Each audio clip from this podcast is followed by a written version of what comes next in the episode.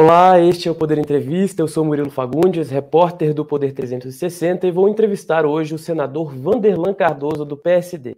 Vanderlan Cardoso tem 60 anos, empresário do ramo alimentício, já foi prefeito de Senador Canedo e candidatou-se ao governo de Goiás em 2010 e 2014.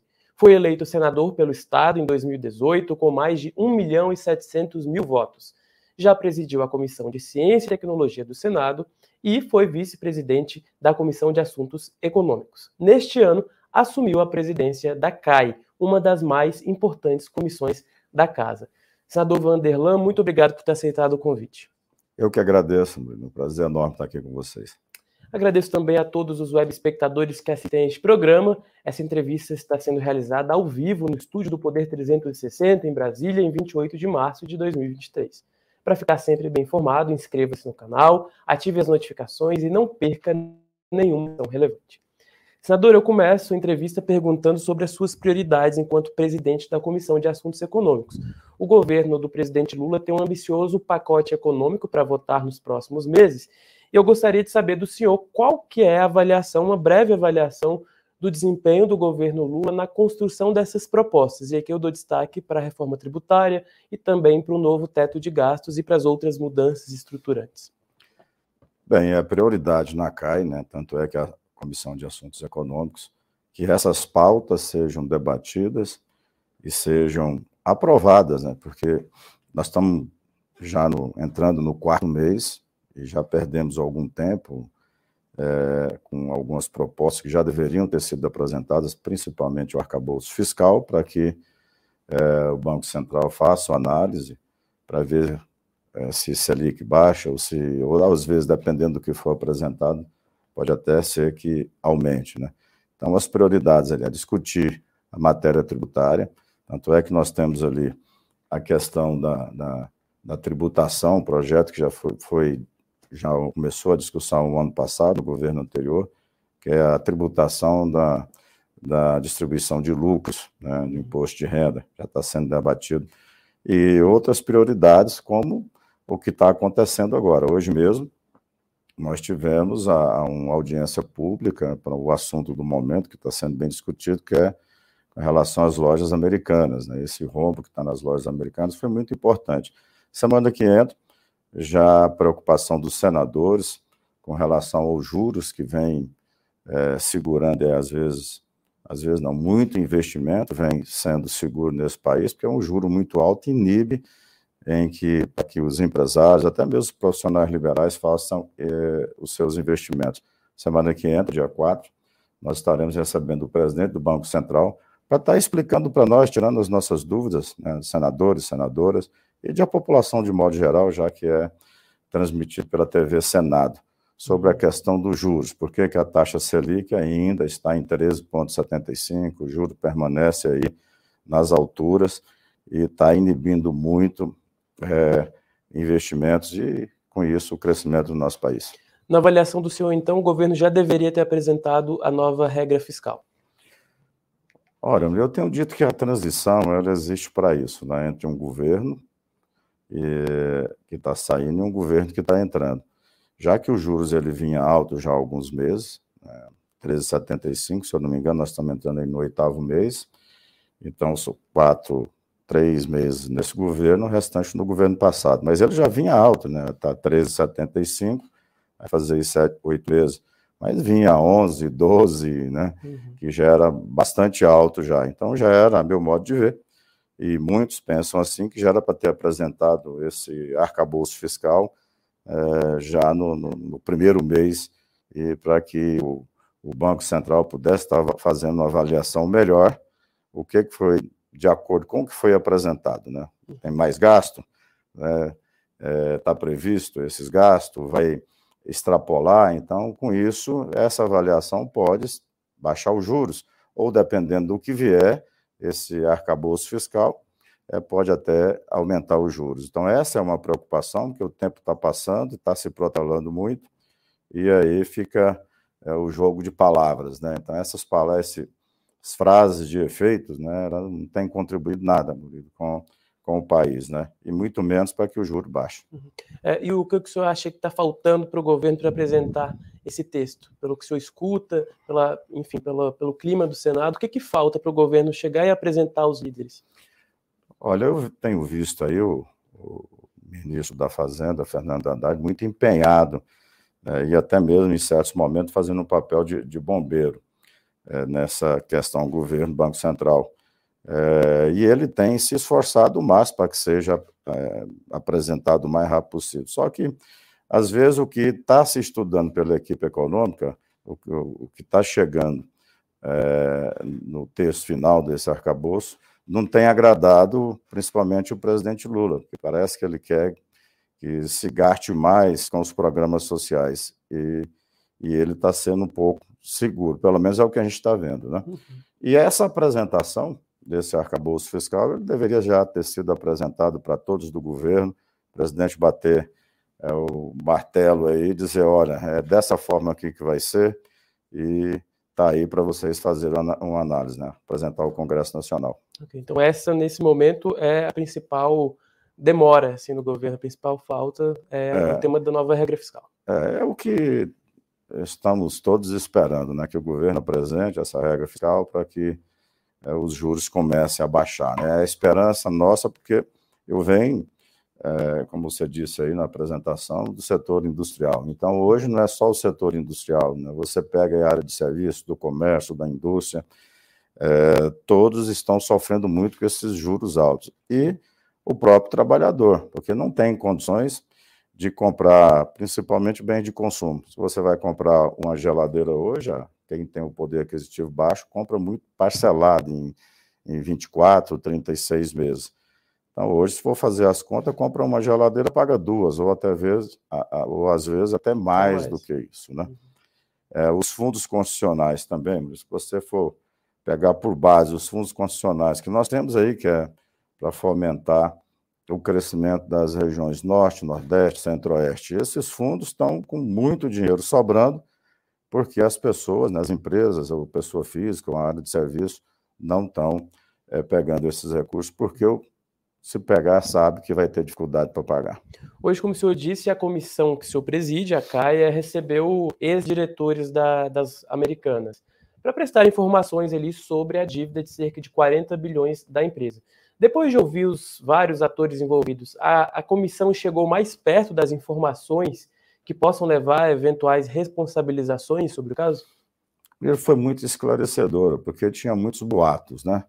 Olha, esse, essa dívida, ela chegou porque houve é, aí de, por parte dos ex-diretores ou a empresa é, que fazia ali a consultoria, né, no caso da Price, é, ela deixou de, também de dar resultados, ou a CVM, que deixou de fiscalizar, ou até mesmo a Febraban, que emprestou aí bilhões às lojas americanas e não, também não teve essa análise aí mais aprofundada, porque se alguns desses aí, esses atores, tivessem é, tido aí é, uma análise melhor nos balanços, porque não é possível que uma contabilidade numa empresa desse tamanho vai conseguir fraudar mais de 20 ou 30 bilhões de, de, de reais e ninguém vai observar. Né? Uhum.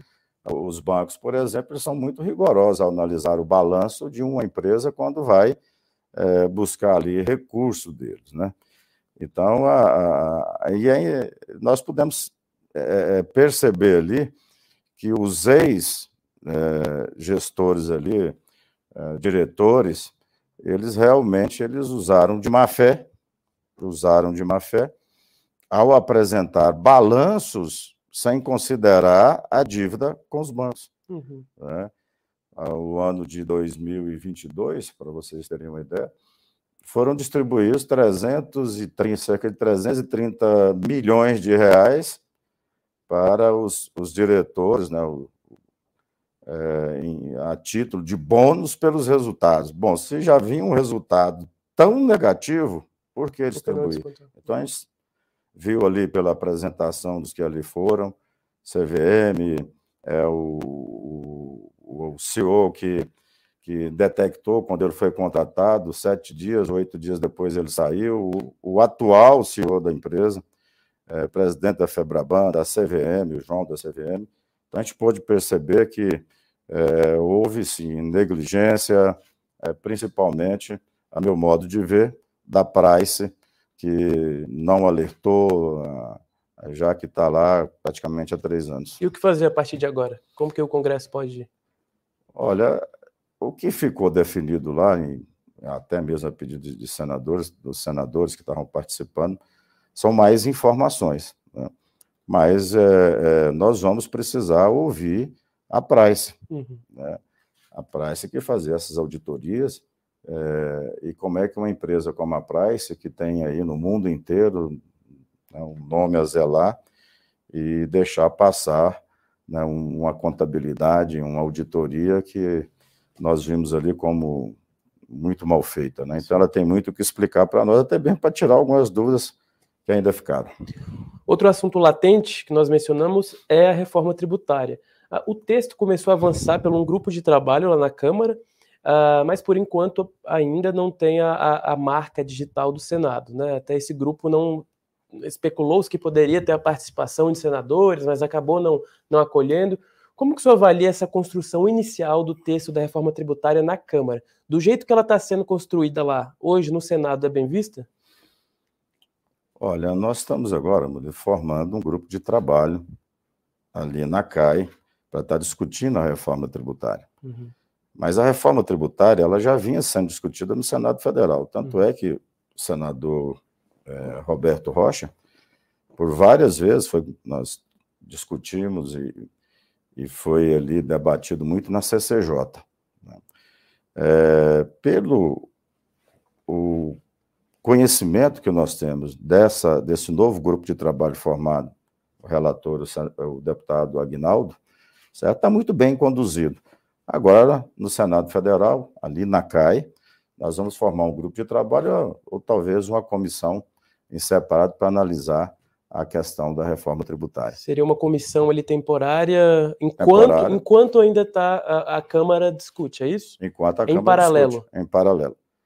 É, já conversei com, com o deputado Aguinaldo para que a gente tenha essas informações, o que ele está pensando também como relator, os pontos que, que tem aí que ainda são divergentes na reforma tributária. Eu tenho conversado com muitos setores, e a maioria dos setores, é, o que eles dizem é que vai ter perca. Uhum. Né? Reforma tributária, a meu modo de ver, lógico, todos não vão sair ganhando na reforma tributária, mas a reforma tributária, é, em primeiro lugar, ela não tem que aumentar imposto. Porque uhum. se for ter reforma tributária para aumentar imposto, então não precisa ter reforma tributária. Uhum. E as distorções que nós temos no nosso país, o Brasil é um país de dimensão continental, que elas sejam é, mais claras, né? Por exemplo, os estados em desenvolvimento, qual que é a compensação que vai ter para os estados em desenvolvimento, né? Temos os estados do Sul, aliás, os estados do Norte, Nordeste, do Centro-Oeste, fala-se numa compensação. Que modo que vai ser essa compensação? Porque a maioria já está um pouco receosa por causa da lei Candir. Né? Então, Sim. quando fala em compensação, então, muitos já estão desconfiados, né? Inclusive, também muitos municípios, principalmente os maiores, né? Inclusive, Brasília, nessa semana, recebe a marcha dos prefeitos, muitos estão vindo aqui e muitos estão preocupados com a perda de arrecadação dos municípios. Como conciliar isso na reforma tributária e não deixar pesar? Olha, essa discussão com os setores, e agora você falando sobre a questão dos municípios, ela é primordial, porque nós temos onde está o problema é no município, Sim. né? É onde está onde a, a, o cidadão cobra é ali no município, é do prefeito, dos vereadores. Né? Então, o município que já vem perdendo muito ao longo dos anos, muitas atribuições foram passadas a, aos municípios com pouco recurso uhum. aos municípios. Quase tudo que, que se coloca nesse país né, vai em cima, principalmente com relação às isenções fiscais. Então, muito deles vai em cima de, de IPI, que é, passa para os municípios criou-se é, o IPI, que é um imposto que vai para os, estados e os municípios. É, criou-se aí, ao longo dos anos, muita despesa, e agora, nessa reforma aí, os municípios, né, aqueles que a gente tem conversado ali, os, os líderes, presidente da GEM no estado de Goiás, por exemplo, quer saber o que, que vai ter de melhora para o município. Vai, pode haver um tipo um pacto federativo tão sonhado nessa reforma tributária, é, corrigindo algumas distorções de, de, de, de, repasses e de recursos para esses municípios, já o que eles têm é, aí mais é o ISSQN. Vai ter ganho, vai ter perca? Né? Então, essa discussão ela, ela precisa se aprofundar da mesma forma que para os setores, né, dos serviços, o setor do comércio, o setor da indústria, nós somos o país é, do agro, um agro muito forte, o que que, que vai ter, o que que vai contemplar, como é que vai ter, vai ter ganho, vai ter perca, então todos estão preocupados é com isso. Se falar é, que, que nós temos setores aí que estão tá preocupados, tipo o serviço preocupado com a indústria, nós estamos preocupados com o serviço. Sim. A indústria preocupada com a indústria, o agro com o agro, então municípios São muitos puxando. interesses para conciliar e... Isso, e tem os estados. Então você vê que não é fácil chegar a, a, a um consenso aí. Agora, o que é positivo de tudo isso, Murilo? Nós estamos discutindo a reforma tributária há 32 anos. Né? Então já está chegando o momento mesmo, é preciso de se você for conversar com todos esses setores, com prefeitos, eh, governadores, todos vão dizer: não, precisamos da reforma tributária. Mas a reforma deles, né? É, a que cada um defende. É, então, Agora, achar uma só. Vai ter que ter muito diálogo e, e muita vontade do, do, executivo em aprovar, né? Uhum. Porque tem que ter o poder de convencimento. Ontem mesmo, tive conversando aí com a, alguns líderes da CNI, conversando com eles sobre é, o que, que eles já têm de material levantado, de para estar nos, nos, mostrando números. Eu gosto muito de, de analisar números, né? É, mas números é, real, não adianta vir trazer números que, que não vai convencer, né? Então, número mesmo, para a gente estar tá podendo entrar numa reforma tributária é, defendendo o que seja melhor né, para todos, né? Uhum.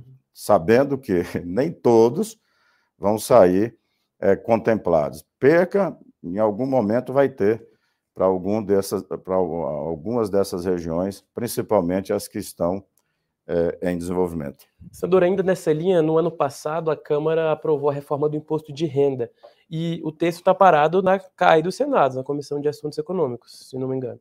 Ah, é, o senhor acha possível retomar a discussão sobre esse assunto ou até aproveitar a proposta que já está lá do governo anterior Olha, todas as matérias que diz respeito à, à tributária, é, não tem nada parado. Né? Uhum. Até mesmo porque alguns, esses dias mesmo nós aprovamos um, um projeto, se eu não me engano, do, é, do senador Efraim, sobre a unificação Sim. de apresentação de documentos e tudo. Semana alguns, passada. É, semana passada. Alguns até diziam, ah, por que, que não espera a reforma tributária?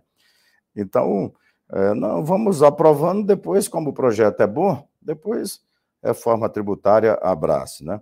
Nós estamos vendo já algumas ações de governadores que também não vai esperar a reforma tributária, né? O Tarcísio em São Paulo já abriu aí para alguns setores, né, isenção de, de impostos para uhum. atrair investimentos, né? Alguns até disseram, não, espera a reforma tributária. Não, então já estão tomando as suas medidas é, é, para melhorar ali a condição dos seus estados. Então, todos esses projetos que, que estão, na CAI não vai ficar parado. Nós vamos tá, já vem, aqueles que já vêm sendo discutidos, é, a maioria deles já, tem, já está bem maduro já para colocar em, em, votação, que é o caso do imposto de renda, né, na distribuição de lucros. É, então, não vai ficar parado, não. O senhor já vamos... tem um prazo para esse projeto específico? Não, não depende somente uhum. é, da presidência. Isso aí depende do relator, de autor. Que é o senador Ângelo. É, senador Ângelo Coronel. Uhum. Né? É, então, como é que funciona? Gente, eu já fui relator de projetos importantes, então a gente procura pautar, e até mesmo a pedido é, do relator, quando o projeto está bem maduro, uhum. bem já bem conversado, bem negociado já, para não ter surpresas desagradáveis na, e não ser aprovado. Daí, per, se torna perda de tempo. Foi assim com alguns projetos importantes. E ele deu um indicativo de que esse projeto está maduro? Olha, essa semana nós vamos, porque na, na, na Caixa as pautas aumentou muito, os projetos Sim. aumentou muito. Então nós estamos, aí veio essas audiências, preparo de audiências e tudo mais, mas nós estamos já, quando sobra um tempo, já vendo todos aqueles projetos que estão tá na CAI, aqueles mais importantes, se já houver consenso, já poder pautar. Esse dos que o senador Anjo Coronel é relator, ainda há algumas discussões, ainda há algumas divergências ainda, é o que ele me falou, para poder é, pautar o projeto. Ok. Senador, mudando um pouquinho de assunto agora, uh, falando um pouco sobre partidos políticos, a relação com o governo. O senhor faz parte do PSD, partido que hoje compõe a base, e é muito bem relacionado no Senado. Paralelo a isso, tem um eleitorado ali que é bastante bolsonarista né, de, de Goiás. Como conciliar, como explicar para o eleitor, para quem está lá em Goiás, como funciona a política? Né? Boa pergunta, Murilo. Olha, eu tenho quatro anos, né, primeiro mandato de senador, chegar ao Senado Federal, base do presidente é, Jair Messias Bolsonaro nos quatro anos. É, as pautas importantes, principalmente para o meu estado, para o país, eu sempre tive é, com o governo votando. Aquelas que, que porventura não, né, principalmente a, com relação à, família, eu, as pautas conservadoras, né?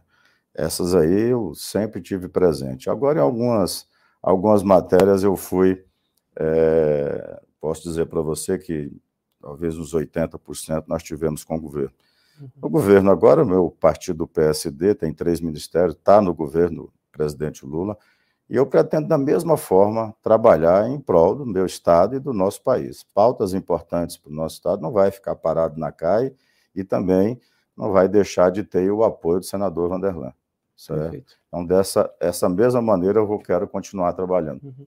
Doutor, sobre também outros assuntos que estão sendo discutidos, por exemplo, qual é a sua opinião sobre a pretensão do governo de taxar apostas esportivas, aplicativos de compra online, nesses da China, por exemplo, que tem aí né, sido muito usados né, pelos brasileiros? Qual é a sua opinião sobre essas taxações uh, de aplicativos, seja de apostas, seja de compras online, enfim?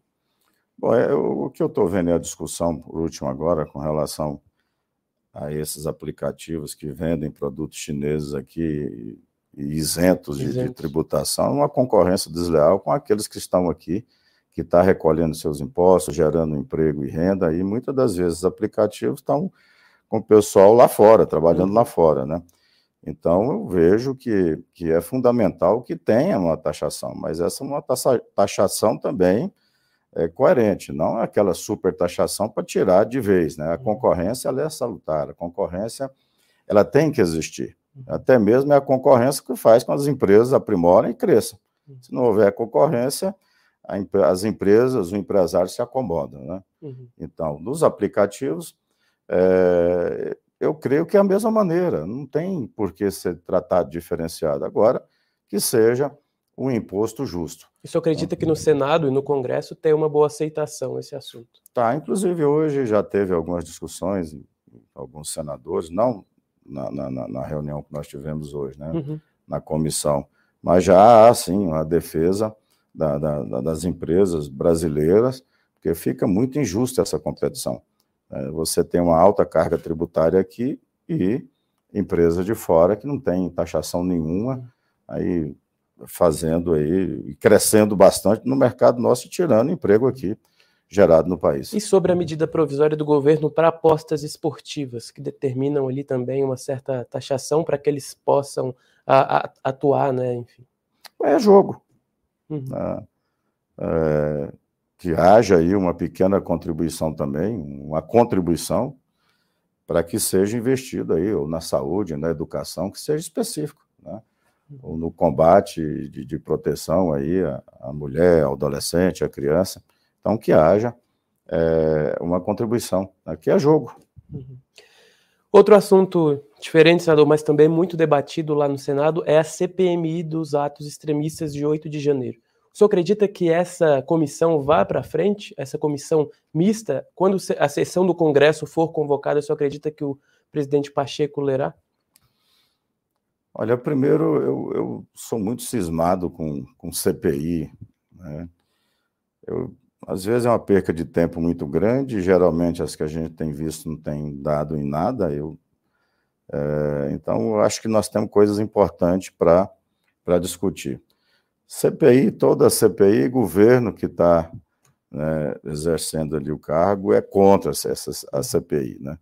Então, estou vendo um embate muito grande nessa questão da CPMI é, mista do dia 8. Agora, o governo é, o governo do presidente Lula, os líderes foram os primeiros a defender que, havia, que houvesse essa CPI.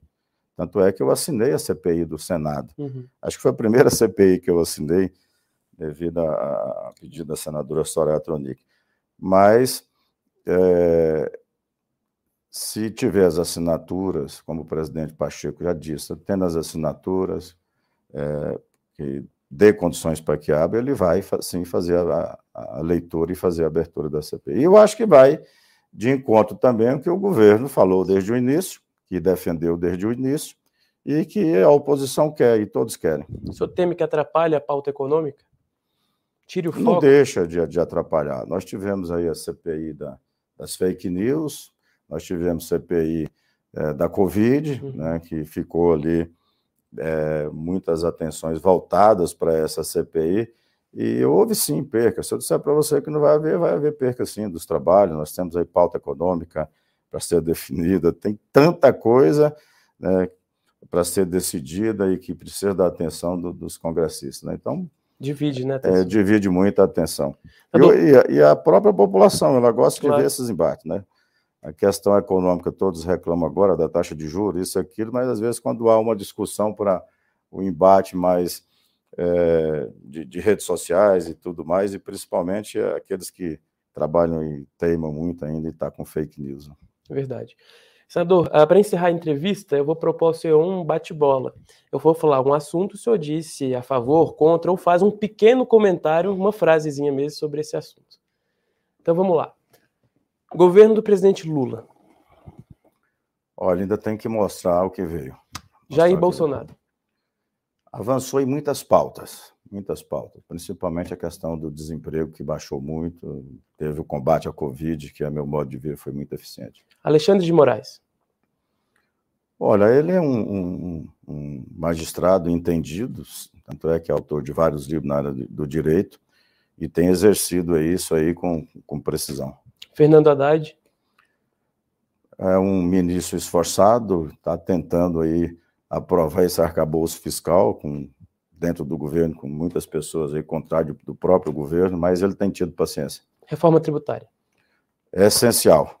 Aí tem que, que ser aprovada, né? mas é uma reforma tributária que, que contemple os estados em desenvolvimento. Legalização do uso recreativo da maconha, como está ocorrendo em uh, países da Europa. Olha, eu vejo uma matéria polêmica e tem que ser bem debatida, ela é usada aí para uso medicinal, mas que a gente não leve por outro lado aí, já que uh, quem é pai, é, que é, né, como eu sou pai, tem filhos agora netos, a gente fica muito preocupado. Flexibilização da lei que trata sobre o aborto. Não, sou contra. Uh, cotas para minorias e universidades? Favorável. Privatização dos Correios e de outras estatais. Favorável à privatização dos Correios. Projeto de lei contra fake news. Favorável. Tenho sido, inclusive, é, atacado muito por fake news. É, fake news são mal aí. Senador, muito obrigado, viu, por ter vindo aqui ao Poder 360. Chega então ao final, uh, de, é mais essa edição do Poder Entrevista. Sempre bem-vindo, viu? Eu que agradeço. Obrigado. Obrigado. Agradeço também a todos os web espectadores que assistiram a este programa. Esta entrevista foi realizada ao vivo no estúdio do Poder 360 em Brasília em 28 de março de 2023. Para ficar sempre bem informado, inscreva-se no canal, ative as notificações e não perca nenhuma informação relevante. Obrigado e até a próxima.